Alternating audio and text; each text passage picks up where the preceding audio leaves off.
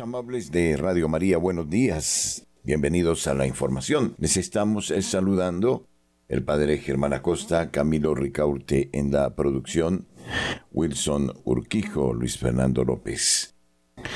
Les comentamos a ustedes las noticias de la Iglesia Católica y los hechos de interés en el mundo. La opinión, el análisis, editorial en Radio María.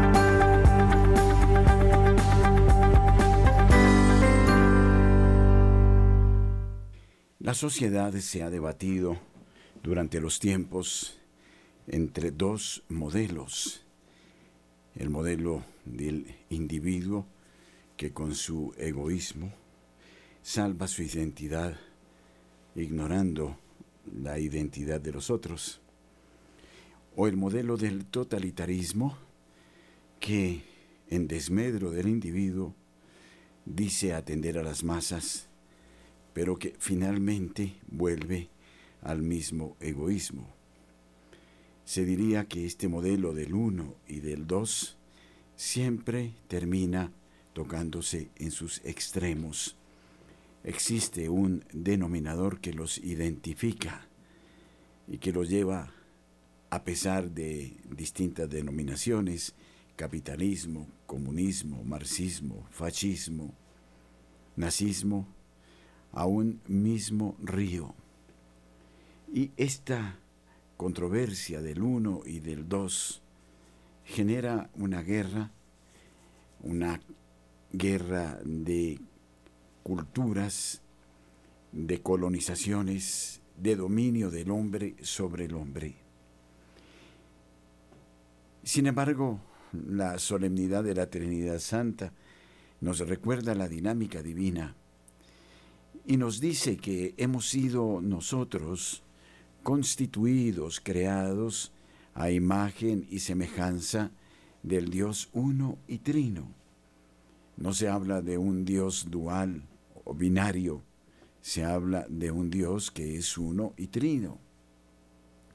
Uno en su sustancia, en su esencia, trino en las relaciones, en las personas, que de suyo son distintas el Padre distinto del Hijo, el Hijo y el Padre en el amor, permiten desde la eternidad la procedencia del Divino Espíritu, Espíritu que los une, que los identifica y que al mismo tiempo los hace don perfecto, indefinible, único el hombre creado a imagen y semejanza del Dios uno y trino no es un ser binario.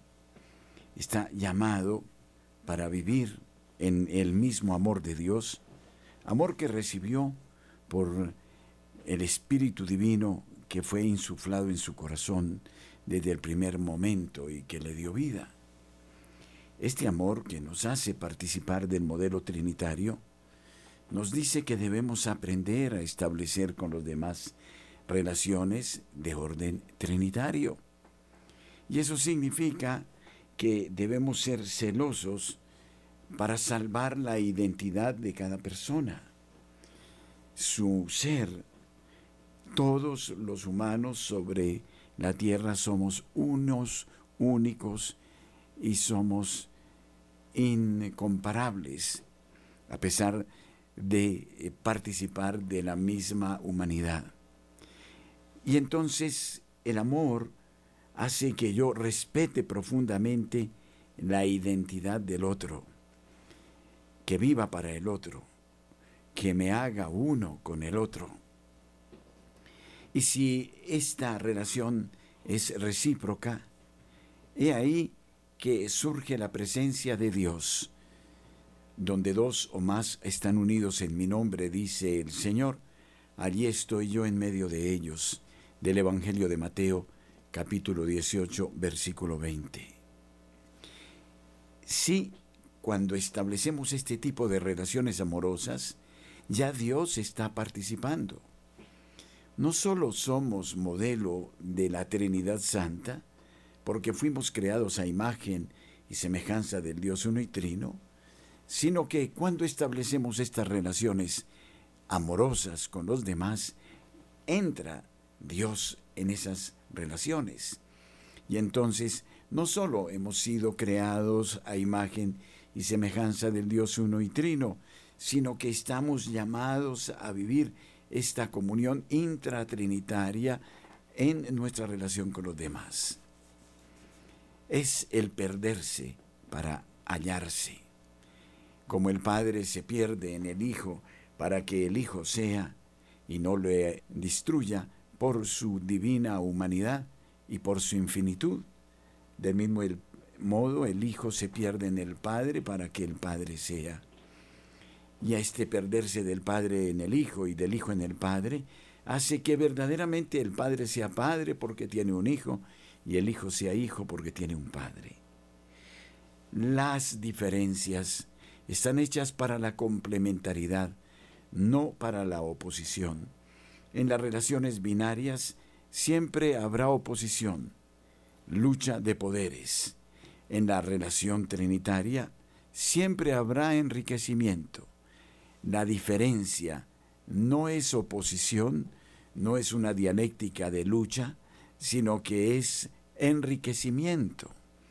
El esposo se pierde plenamente en su esposa para que ella sea y la esposa en el esposo, para que él sea y en esa fusión del uno y del otro, el esposo es verdaderamente esposo, la esposa esposa, se enriquecen con la presencia del Dios que los une y que los identifica y que los enriquece y complementa.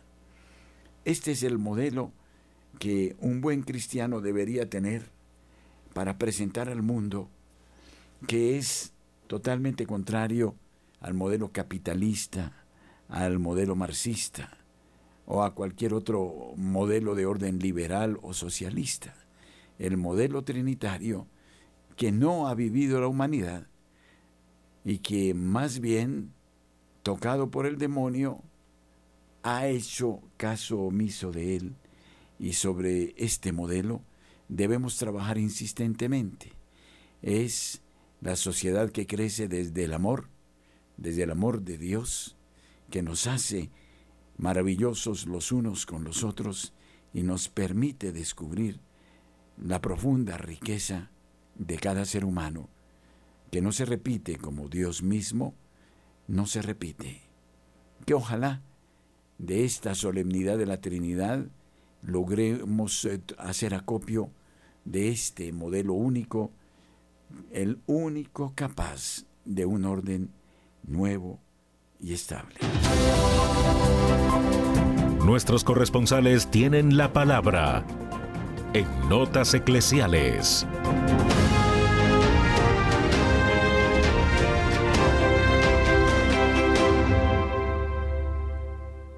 Desde la ciudad de Cartagena, Rosa Arrieta nos trae el informe del Departamento de Bolívar y del Caribe colombiano.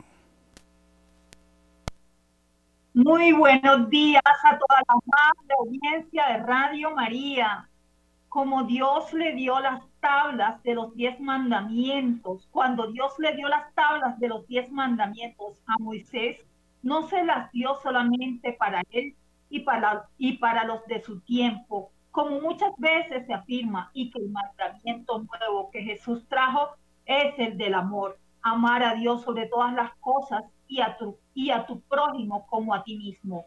Pero ¿qué sucede cuando se distorsiona el significado de las palabras y del concepto de amor? Que basta con escuchar una canción de esas que se ponen de moda por oídos sordos, que lejos de saltar a la belleza de la creación de Dios, sobre todo de la mujer, la cosifican y al hombre lo ponen como un animal voraz en sus pasiones deliberadamente salvajes, en donde lejos de respetar a la mujer, la utiliza o más bien se utilizan los instintos carnales sin control. Y si no hay control para el cuerpo, mucho menos lo habrá para el alma, que algunas, que algunos no saben ni siquiera qué es eso sino solo creen conocer la materia.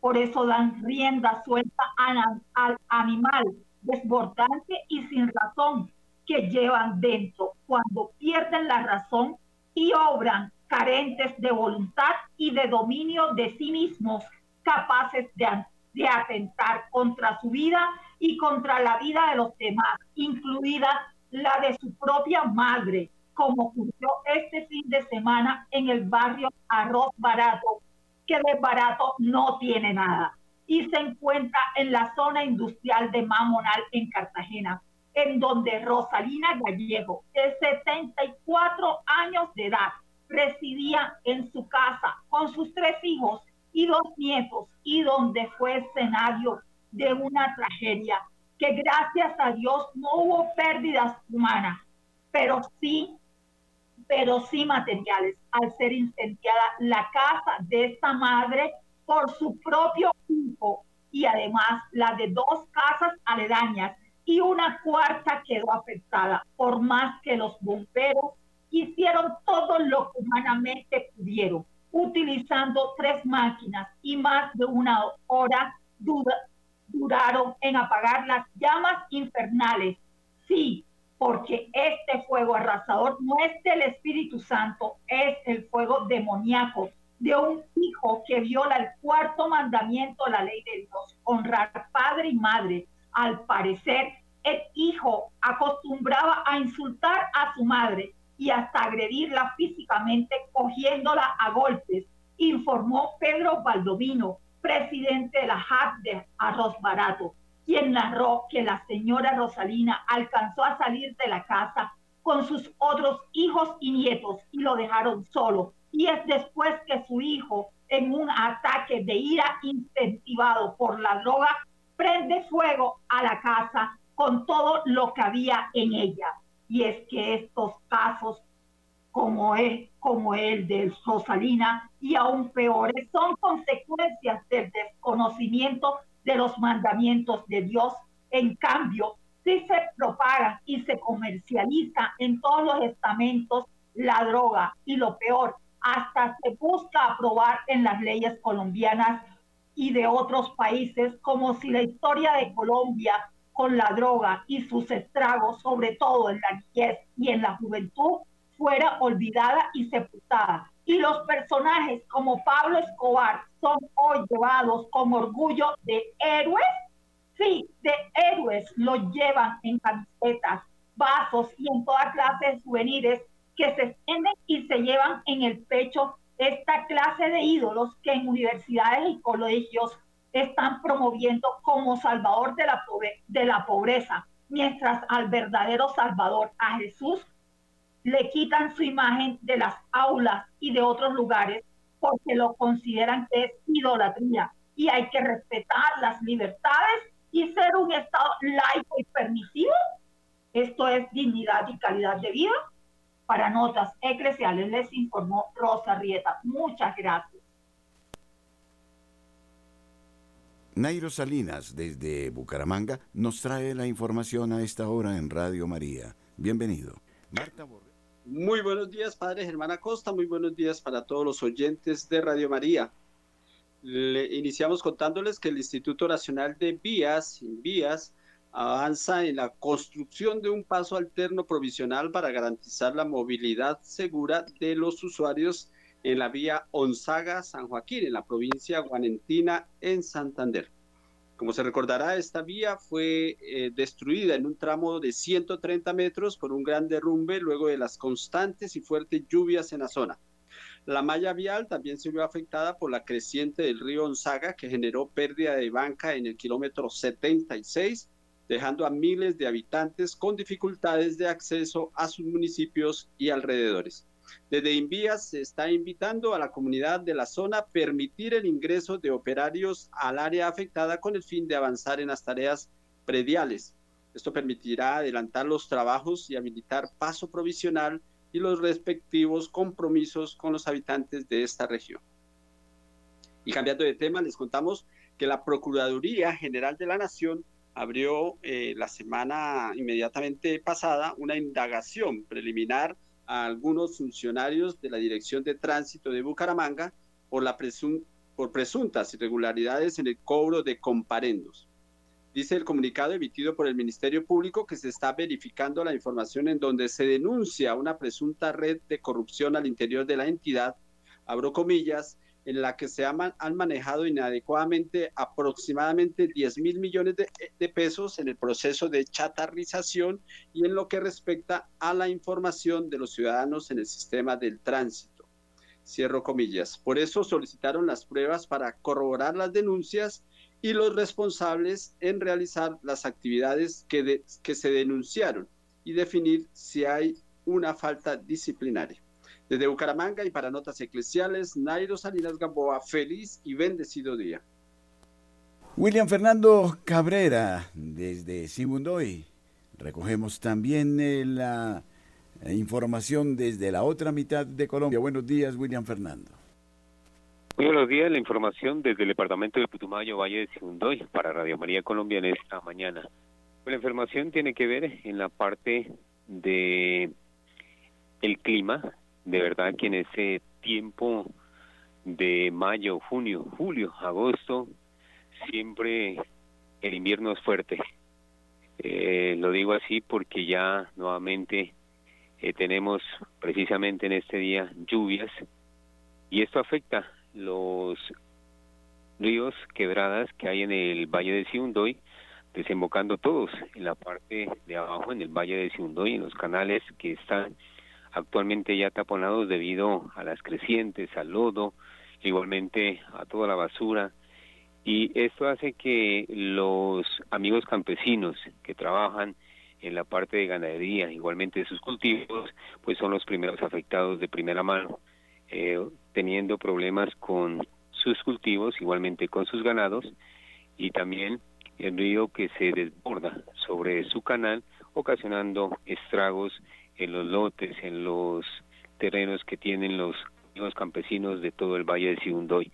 Pues las administraciones municipales del Valle de Sibundoy están atentas con sus maquinarias, pero esto no es no abastece el trabajo que tienen que hacer, pero igualmente eh, los cuerpos de socorro, bomberos, defensa civil, la Policía Nacional, unidos y siempre están listos a cualquier emergencia. Igualmente, la carretera, la única que conduce entre San Francisco a Mocoa, como siempre lo hemos manifestado a través de este medio de comunicación, es la única también por el fuerte invierno eh, tiene sus derrumbos y esto mm, inhabilita el normal desarrollo de los vehículos de carga con remesas hacia el Bajo Putumayo.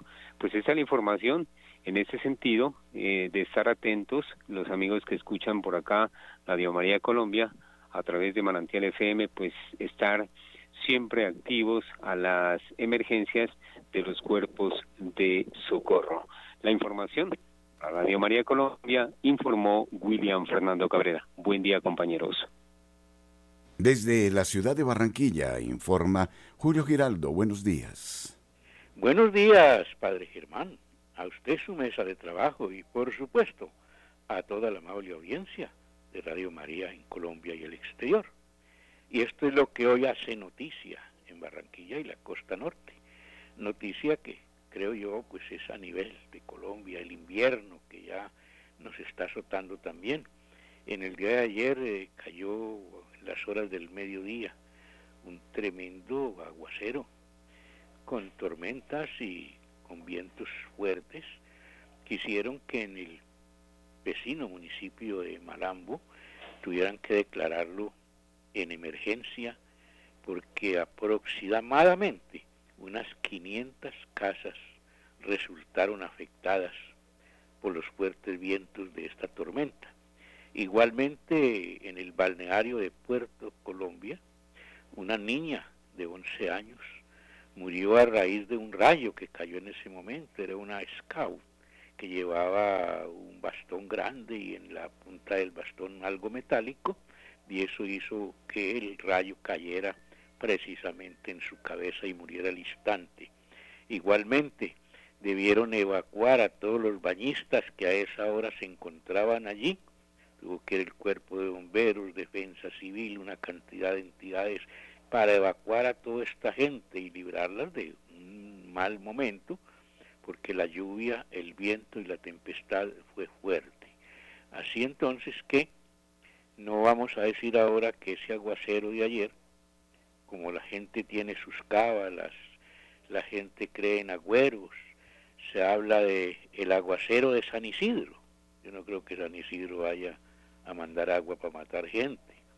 Como ayer era el Día del Campesino, que se celebró también aquí en los municipios del Atlántico, en donde la gobernación estuvo presente con los mismos regalitos de siempre, un asadón, un machete, una, una rula y pues un desayunito para los campesinos. Ante todo, lo que vale aquí es que nos recordemos de estos hombres, de estas personas, hombres y mujeres, que hacen una labor extraordinaria, la principal en Colombia, que es la de producir, hacer que la tierra produzca con muchos esfuerzos olvidados del Estado y ponernos en la mesa de las ciudades toda esa cantidad de comida que ellos cultivan. Así que sea la oportunidad a los amigos de Radio María de que si no pensamos ayer en los campesinos, pensemos hoy y elevemos una oración por ellos para que el Señor los proteja, los bendiga y haga que los gobiernos le pongan más cuidado al campo y tengan allí las escuelas para que los hijos estudien, tengan servicios médicos y sus productos sean bien pagos para que así recompensarles el trabajo inmenso que ellos hacen. Bien, desde la ciudad de Barranquilla y para Radio María, Julio Giraldo. Marta Borrero, desde la ciudad de Cali, nos informa. Buenos días. Muy buenos días para todos. Confirman inversiones cercanas a 400 millones de dólares en el Valle del Cauca ocho compañías confirmaron la puesta en marcha de proyectos tanto de inversión como de expansión en esta región del Pacífico colombiano, el Valle del Cauca, a través de la gestión liderada por la agencia Invest Pacific. Estas inversiones se concentran en, en, operaciones farmacéuticas, de químicos, de cuidado personal y del hogar, de materiales de construcción, de alimentos procesados, así como de desarrollo de software y operaciones BPO. En su conjunto estarán generando más de 382 millones de dólares en flujos de inversión y aportarán a la creación de 575 nuevos empleos formales en la región.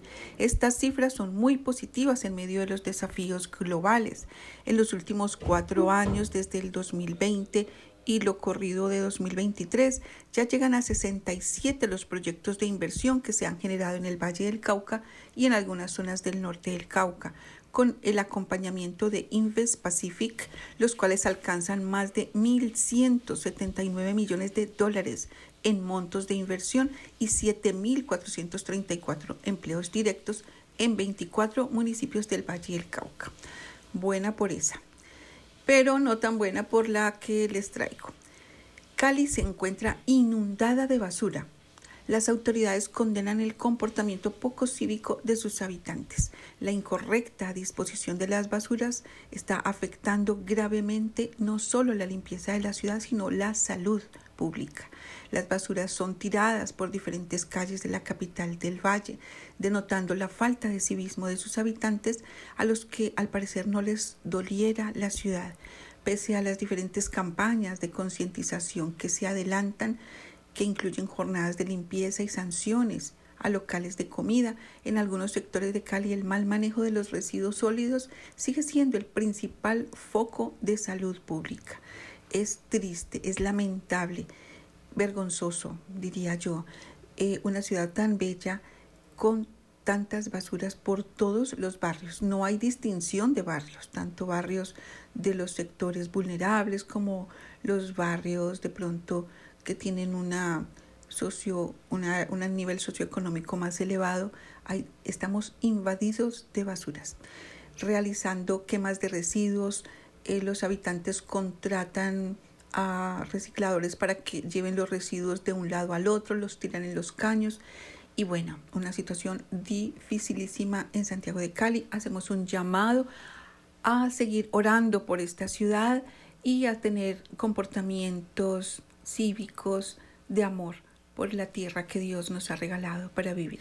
Soy Marta Borrero, desde Santiago de Cali para Notas Eclesiales de la Radio María.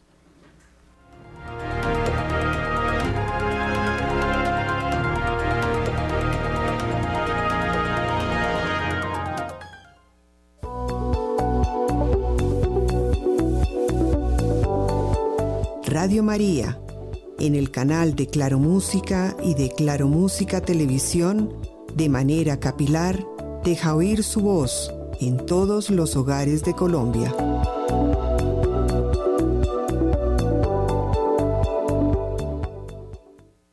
El obispo de Limburgo y presidente de la Conferencia Episcopal Alemana afirmó que no ve obstáculos vaticanos que se interpongan en las ambiciones del camino sinodal alemán.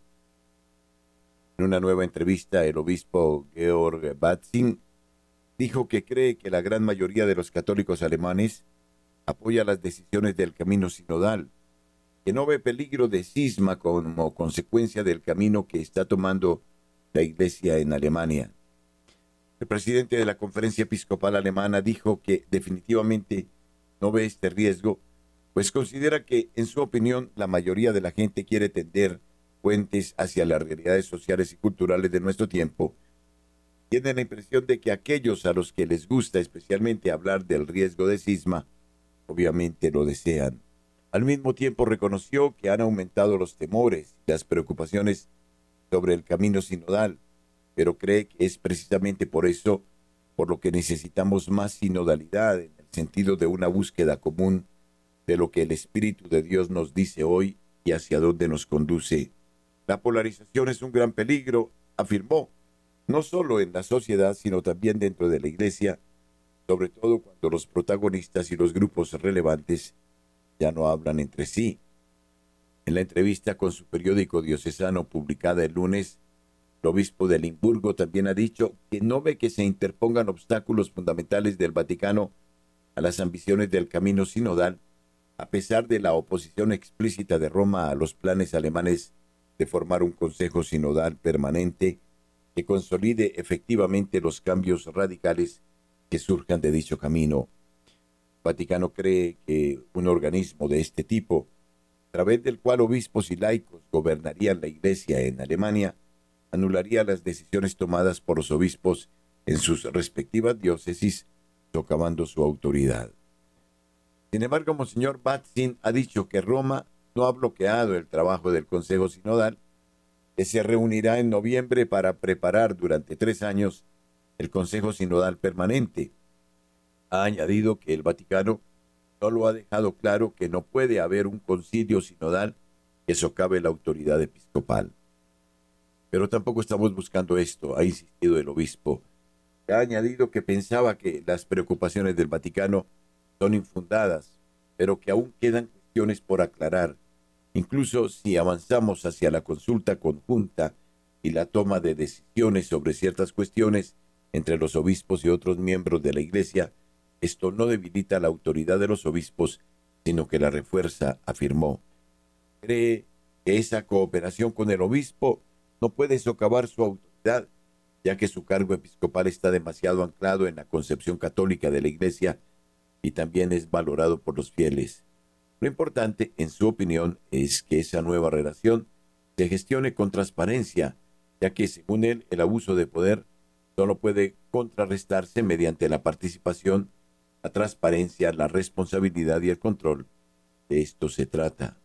El Vaticano declaró que ni el camino sinodal, ni un organismo nombrado por él, ni una conferencia episcopal tienen la competencia para establecer el Consejo Sinodal a nivel nacional, diocesano o parroquial.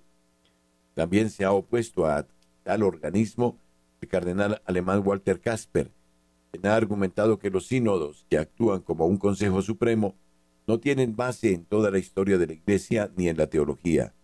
No sería una renovación, sino una innovación inaudita, dijo el pasado mes de junio. Monseñor Batzin también comentó una carta que el cardenal Arthur Roche prefecto del Dicasterio para el Culto Divino y la Disciplina de los Sacramentos, envió a la Conferencia Episcopal Alemana en marzo, en la que rechazaba permitir a los laicos que predicaran y bautizaran. Camino Sinodal le había pedido a la conferencia episcopal que elaborara una normativa que permitiera tal novedad, pero Monseñor Batzin dijo que la carta del cardenal Roche solo reiteraba lo que ya había dicho a los obispos en noviembre durante la visita a Delímina. Aún así, ha dicho que los obispos pedirían a Roma un indulto o dispensa especial para permitir a los laicos predicar en misa dada a la situación especial de nuestro país. También subrayó que al final de su carta, el cardenal Roche decía que los obispos debían buscar más oportunidades de debate sobre este asunto, dando a entender que cree que el cardenal consideraba que el asunto seguía abierto. En cualquier caso, sostuvo Monseñor Batzin, hombres y mujeres cualificados teológicamente y competentes pastoralmente, llevan predicando en Alemania desde hace mucho tiempo, que opina que no solo no debe limitarse ni retirarse esta práctica, sino que debe permitirse que lo hagan sabiendo que cuentan con el consentimiento del obispo y de acuerdo con la legislación aplicable.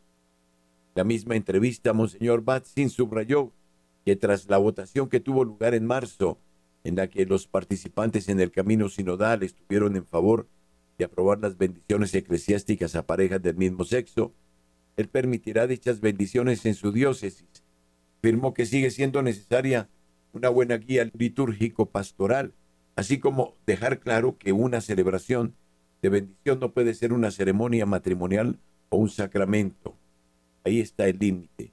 Sus planes contradicen una sentencia del Vaticano de 2021, según la cual la Iglesia no tiene potestad para realizar este tipo de bendiciones porque, entre otras razones, Dios no bendice ni puede bendecir el pecado.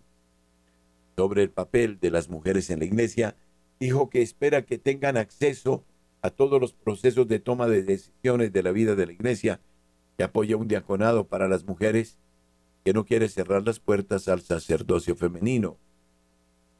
Pero el obispo Batzin parece ser consciente de que es improbable que las resoluciones radicales que salieron del camino sinodal que él tanto favorece lleguen a ser plenamente asumidas por la Iglesia Universal. Afirmó que le pesa mucho que él y sus hermanos obispos no hayan podido ganarse a una minoría disidente hasta el final y que aunque las reuniones del camino sinodal hayan terminado, el proceso está lejos de haber eh, terminado ya que las cuestiones tienen que aclararse a nivel de la Iglesia Mundial y por tanto tienen que llevarse a Roma. También reconoció que la visión del camino sinodal sobre la consulta conjunta y la toma de decisiones con los obispos debe estar de acuerdo con las posibilidades del derecho canónico. Por último, Monseñor Batzin reiteró su fe en el camino sinodal, afirmando que cree que no hay alternativa a continuar con una sinodalidad genuina, honesta y eficaz para crear un buen futuro para nuestra iglesia bajo la guía del Espíritu Santo. Por eso ha añadido, está muy ilusionado con el próximo sínodo mundial sobre la sinodalidad que tendrá lugar en octubre y en el que participará. Pero en una entrevista concedida esta semana a EWTN News, Cardenal Mario Grech, secretario general del Sínodo de los Obispos, subrayó que el camino sinodal alemán no era análogo al sínodo sobre la sinodalidad, que la reunión de octubre no se basaría en las decisiones tomadas recientemente por la Iglesia alemana. Son dos experiencias eclesiales diferentes, afirmó el cardenal Greg. Una en Alemania trata de abordar cuestiones que son retos recurrentes para la iglesia de ese país. La otra es para toda la iglesia y los temas son absolutamente diferentes. El cardenal Greg también reconoció que el camino sinodal ha generado una amplia preocupación en el resto de la Iglesia mundial. Desgraciadamente, el camino sinodal en Alemania dio vibraciones negativas a toda la Iglesia, declaró. He estado en África, en Bangkok, y he escuchado a gente que siente dudas e inquietudes por lo que estaba ocurriendo en Alemania. Invitamos a seguir buscando el tesoro, tesoro que ayudará a Radio María. Averigüenlo ustedes en las oficinas de nuestra radio en todo el país. el tesoro, un modo de ayudar a la radio y de dar una sorpresa agradable para usted, querido oyente.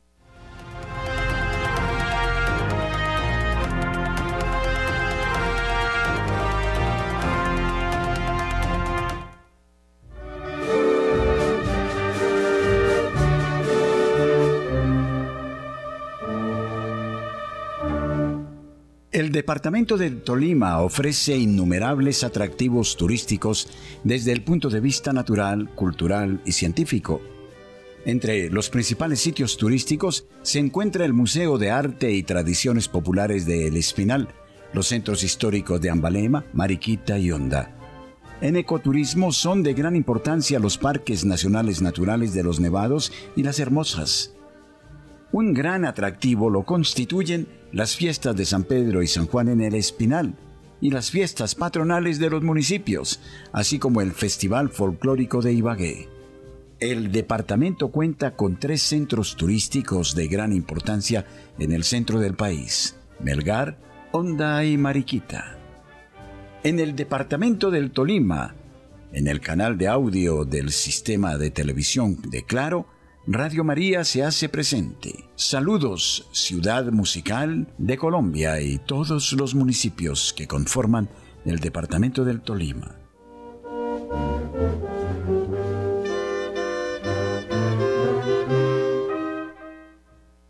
Para la iglesia, junio es el mes dedicado al Sagrado Corazón de Jesús, pero como cualquiera está forzado a contemplar por todas partes en la religión tácita del mundo es el mes dedicado a celebrar incesantemente y desde todos los eh, ricos dos pecados capitales, la soberbia y la lujuria.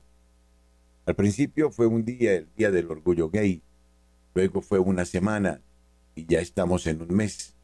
A todo ello tenemos que sumar incontables días internacionales consagrados a los más variados aspectos de la mafia la banda, día de la visibilidad, día de la transexualidad, día de las familias LGTB, etc. Y aún hay algún bromista tratando de convencernos de que vivimos en estados laicos. El orgullo es fiesta grande, fiesta de cumplir, de la religión oficial y para entenderlo en su agobiante totalitarismo, basta con que usted sustituya cada bandera arcoíris que vea en ayuntamientos, embajadas, logos de multinacionales, institutos oficiales y todo el espacio público en general con imágenes del Sagrado Corazón. Imagine una bandera del Sagrado Corazón colgando en su ayuntamiento o adaptado al logo de Amazon o Apple. Sería difícil pretender que no tenemos una religión oficial. El problema no es que el mundo tenga sus propias causas ajenas a la cosmovisión católica. El problema es, por una parte, la imposibilidad de escapar del incesante mensaje, por otra, el hecho de que no se celebra algo meramente distinto, sino lo que durante milenios toda la historia de la humanidad se ha considerado, en el más benigno de los casos, como algo socialmente indeseable. Pero sobre todo, lo más peligroso es como un clero que desde el pasado concilio ha estado buscando su adaptación al mundo está dejando que esta perniciosa ideología penetre e infecte el mensaje de la Iglesia. Tenemos el camino sinodal alemán que ya bendice la sodomía estable, o el propio sínodo de la sinodalidad en cuyo documento inicial ya se insinúa un revisionismo de la doctrina en este aspecto. Tenemos las decenas de celebraciones eucarísticas presididas por la omnipresente bandera y dedicadas explícitamente al colectivo, así como los más mediáticos sacerdotes, para quienes el proselitismo del Evangelio es el peor de los pecados, salvo que se trate de un contraevangelio LGTBI. La situación no es nada fácil en ese aspecto.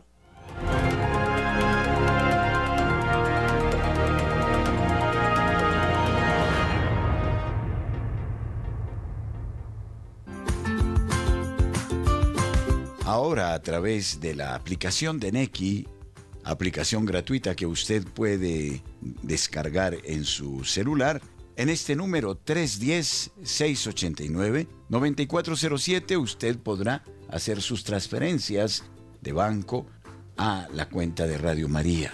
Este es un modo eficaz que evita comisiones y que garantiza el que la propia radio pueda hacer uso de este monedero de Neki para afrontar sus necesidades cotidianas. No deje de mirar esta propuesta, Neki, teléfono 310-689-9407. Gracias por su generosidad.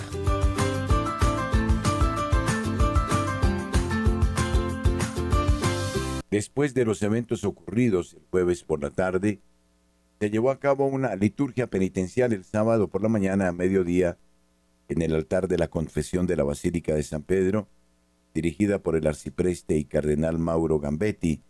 Acompañando al cardenal estaban los canónigos del capítulo de la Basílica Papal de San Pedro y varios fieles.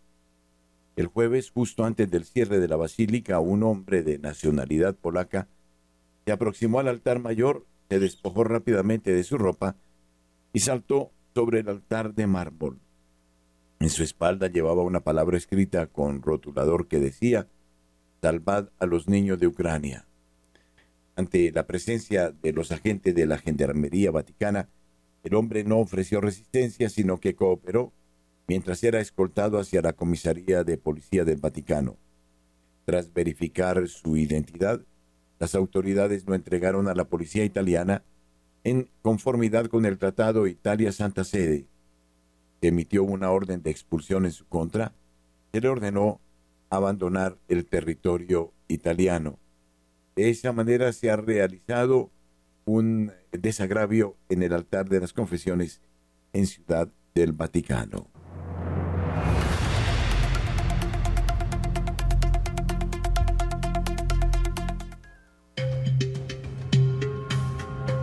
Y durante este tiempo, los oyentes y nosotros nos dedicaremos a la Casa del Tesoro.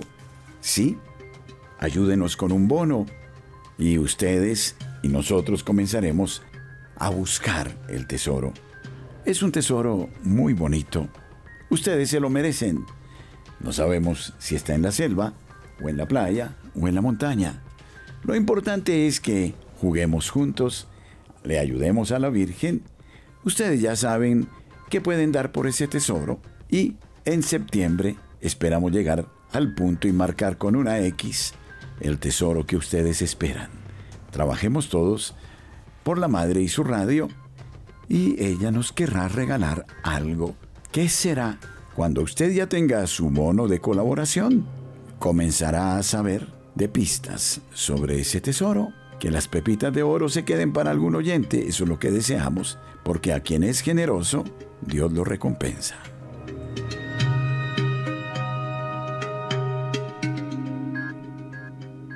Cuatro años después de que el Papa Francisco firmara el documento sobre la fraternidad humana para la paz mundial y la convivencia, 4 de febrero de 2019, con el gran imán Ahmad al-Tayeb se inauguró el campus llamado Casa de la Familia Abrahámica en Abu Dhabi el 16 de febrero de 2023, capital de los Emiratos Árabes Unidos y ciudad en la que se firmó el texto. El documento que afirma falsamente que la pluralidad y la diversidad de religiones son queridas por Dios en su sabiduría, ahora tiene un colosal monumento en piedra, tres casas de culto en forma de cubo, la mezquita Imán al-Tayeb la iglesia de su santidad Francisco y la sinagoga Mosés Ben Maimón, según el sitio web de AFH, todos los cuales comparten las mismas dimensiones y cuentan con diseños similares, transmitiendo así un mensaje de igualdad, es decir, indiferentismo religioso al mundo. Los planes de diseño para la casa de la familia abrahámica se dieron a conocer por primera vez en un evento realizado a fines de septiembre de 2019 en Nueva York. La reunión fue organizada por el Comité Superior de Fraternidad Humana, que se formó el mes anterior y está compuesto por representantes católicos, musulmanes y judíos cuya misión es inspirar a todas las personas a vivir los valores de la fraternidad humana. Los días posteriores a su formación, el portavoz del Vaticano, Mateo Bruni, dijo el Papa Francisco alienta los esfuerzos del comité para difundir el conocimiento del documento agradecer a los Emiratos Árabes Unidos por el compromiso concreto mostrado en favor de la fraternidad humana y expresa la esperanza de que puedan surgir iniciativas similares en todo el mundo. Dos meses después, a mediados de noviembre de 2019, el alto comité se reunió con el Papa Francisco en el Vaticano y le mostró los planos del campus interreligioso. El primer servicio de oración cristiana se llevó a cabo en el nuevo campus unos días después de la inauguración oficial en la iglesia de su Santidad Francisco, 19 de febrero de 2023. Tres prelados católicos asistieron y se dirigieron a los reunidos para la ocasión, según un informe de la Agencia Católica de Noticias. En representación del Papa, eh, en el primer servicio de oración, estuvo el cardenal Michel Fitzgerald, expresidente del anterior Consejo Pontificio, ahora dicasterio para el diálogo interreligioso. El lugar de oración también debe ser un lugar de alegría y espero que esto sea así para todos los que estamos aquí presentes, dijo Fitzgerald en el servicio de oración dominical en la nueva iglesia. Fitzgerald transmitió los saludos del Papa. Dijo que el Papa Francisco animaría a todos los reunidos a continuar en la cultura del diálogo como nuestro camino, adoptar la cooperación mutua como nuestro código de conducta y esforzarnos por hacer del entendimiento recíproco el método constante de nuestras empresas. El obispo Paolo Martinelli, vicario apostólico del sur de Arabia, habló en el servicio de oración y reflexionó sobre el significado del documento Fraternidad Humana para la Paz Mundial y la Convivencia, también conocida como la Declaración de Abu Dhabi, que fue firmada por el Papa y la máxima autoridad legal del el Islam sunita. Hemos entrado en una nueva fase de la historia de las religiones, dijo Martinelli. Con el documento de Abu Dhabi sobre la fraternidad humana, documento profético y con visión de futuro, las religiones se presentan en su capacidad original para colaborar y contribuir juntas a la formación de un mundo más humano en el que todos nos reconozcamos como hermanos llamados a la fraternidad, a la convivencia y a la tolerancia, a la aceptación mutua y a la promoción de la justicia y la paz el cardenal Miguel Ángel Ayuso, actual presidente del Dicasterio para el Diálogo Interreligioso, estuvo presente en la inauguración del complejo el 16 de febrero. Según la agencia de noticias de los Emiratos, el cardenal dijo que la casa de la familia abrámica es un ejemplo concreto para que las personas de diferentes religiones, culturas, tradiciones y creencias vuelvan a lo esencial, el amor al prójimo, este será un lugar que promueva el diálogo y el respeto mutuo y actúe al servicio de la fraternidad humana mientras caminamos juntos por los caminos de la paz, dijo el cardenal. Como sabemos, la casa de la familia abrahámica se inspiró en el documento sobre la fraternidad humana, según el Papa Francisco, está en perfecta continuidad con el Concilio Vaticano II, lo dijo el día después de firmar este documento mientras se dirigía de Abu Dhabi a Roma. Lo reafirmo abiertamente, desde el punto de vista católico, el documento no se aleja ni un milímetro del Concilio Vaticano II. Incluso se cita varias veces. El documento fue elaborado en el espíritu del Concilio Vaticano II. Si alguien se siente incómodo, lo entiendo. No es un hecho cotidiano y no es un paso atrás, es un paso adelante, pero que viene después de 50 años del Consejo hay que desarrollar. Dicen los historiadores que para que un concilio arraigue la iglesia se necesitan 100 años. Estamos a mitad de camino. Si bien en realidad no cita al concilio, Francisco claramente comparte puntos en común con los temas y textos conciliares, en particular Nostretate, declaración sobre la relación de la iglesia con las religiones no cristianas y Dignitatis Humanae, declaración sobre libertad religiosa. DHF declara, por ejemplo, la adopción de una cultura de diálogo como camino, la cooperación mutua como código de conducta, comprensión recíproca como método y estándar, mientras que Nostre Aetate asimismo llama a los católicos a comprometerse en el diálogo y la colaboración con los seguidores de otras religiones para prever y promover las cosas buenas, espirituales y morales, así como los valores socioculturales que se encuentran en estos hombres. y la razón por la que son posibles el diálogo y la colaboración, según Nostre Aetate, es que la Iglesia no rechaza nada de lo que es verdadero y santo en estas religiones.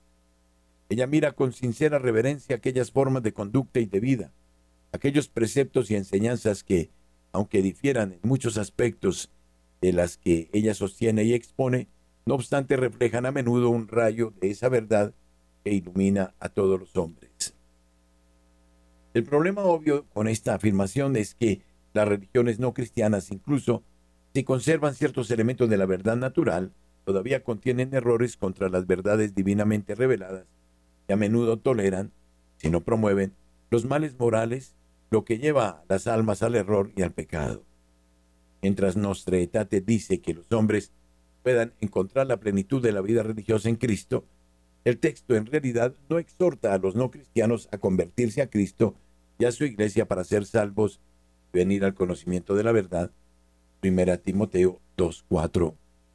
Como resultado se da la impresión de que lo que nos une, por ejemplo, nuestra humanidad común, ciertos elementos de la verdad natural, es más importante que lo que nos divide, lo que inevitablemente fomenta una actitud de indiferencia religiosa.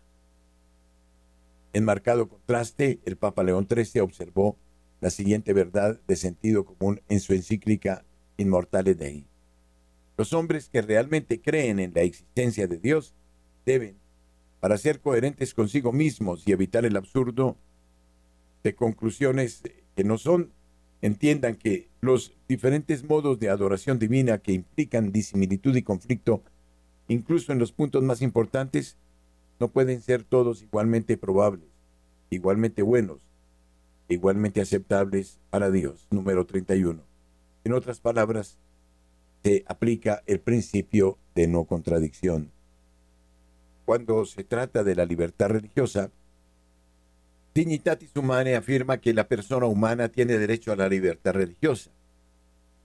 Esta libertad significa que todos los hombres deben ser inmunes a la coacción por parte de los individuos o de los grupos sociales de cualquier poder humano, de tal manera que nadie debe ser obligado a actuar de manera contraria a sus propias creencias, ya sea en privado o públicamente, solo o en asociación con otros dentro de los debidos límites. Si bien el texto continúa afirmando que todos los hombres deben estar a la vez impelidos por la naturaleza, también obligados por una obligación moral a buscar la verdad, especialmente la religiosa, finalmente dice que el derecho a la libertad religiosa tiene su fundamento no en la disposición subjetiva de la persona, sino en su misma naturaleza.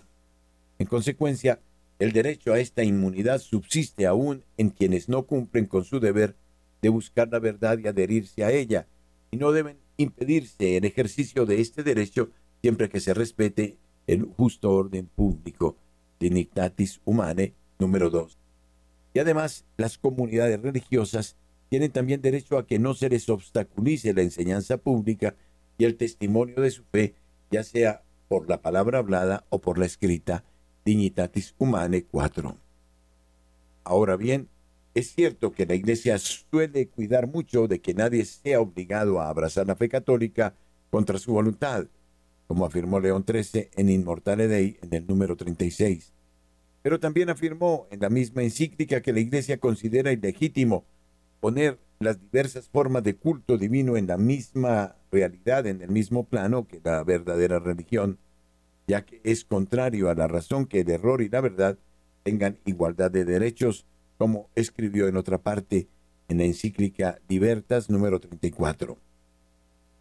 Ese indiferentismo religioso no solo es ilegal para los individuos, sino que es igualmente inaceptable que el Estado no se preocupe por la religión como algo que está más allá de su alcance o como algo que no tiene ningún beneficio práctico, o de muchas formas de religión para adoptar la que concuerda con la fantasía, porque estamos absolutamente obligados adorar a Dios de la manera que Él ha mostrado que es su voluntad, dice Inmortale Dei en el número 6. Radio María invita este sábado y domingo a un momento eucarístico fundamental. Estemos muy atentos.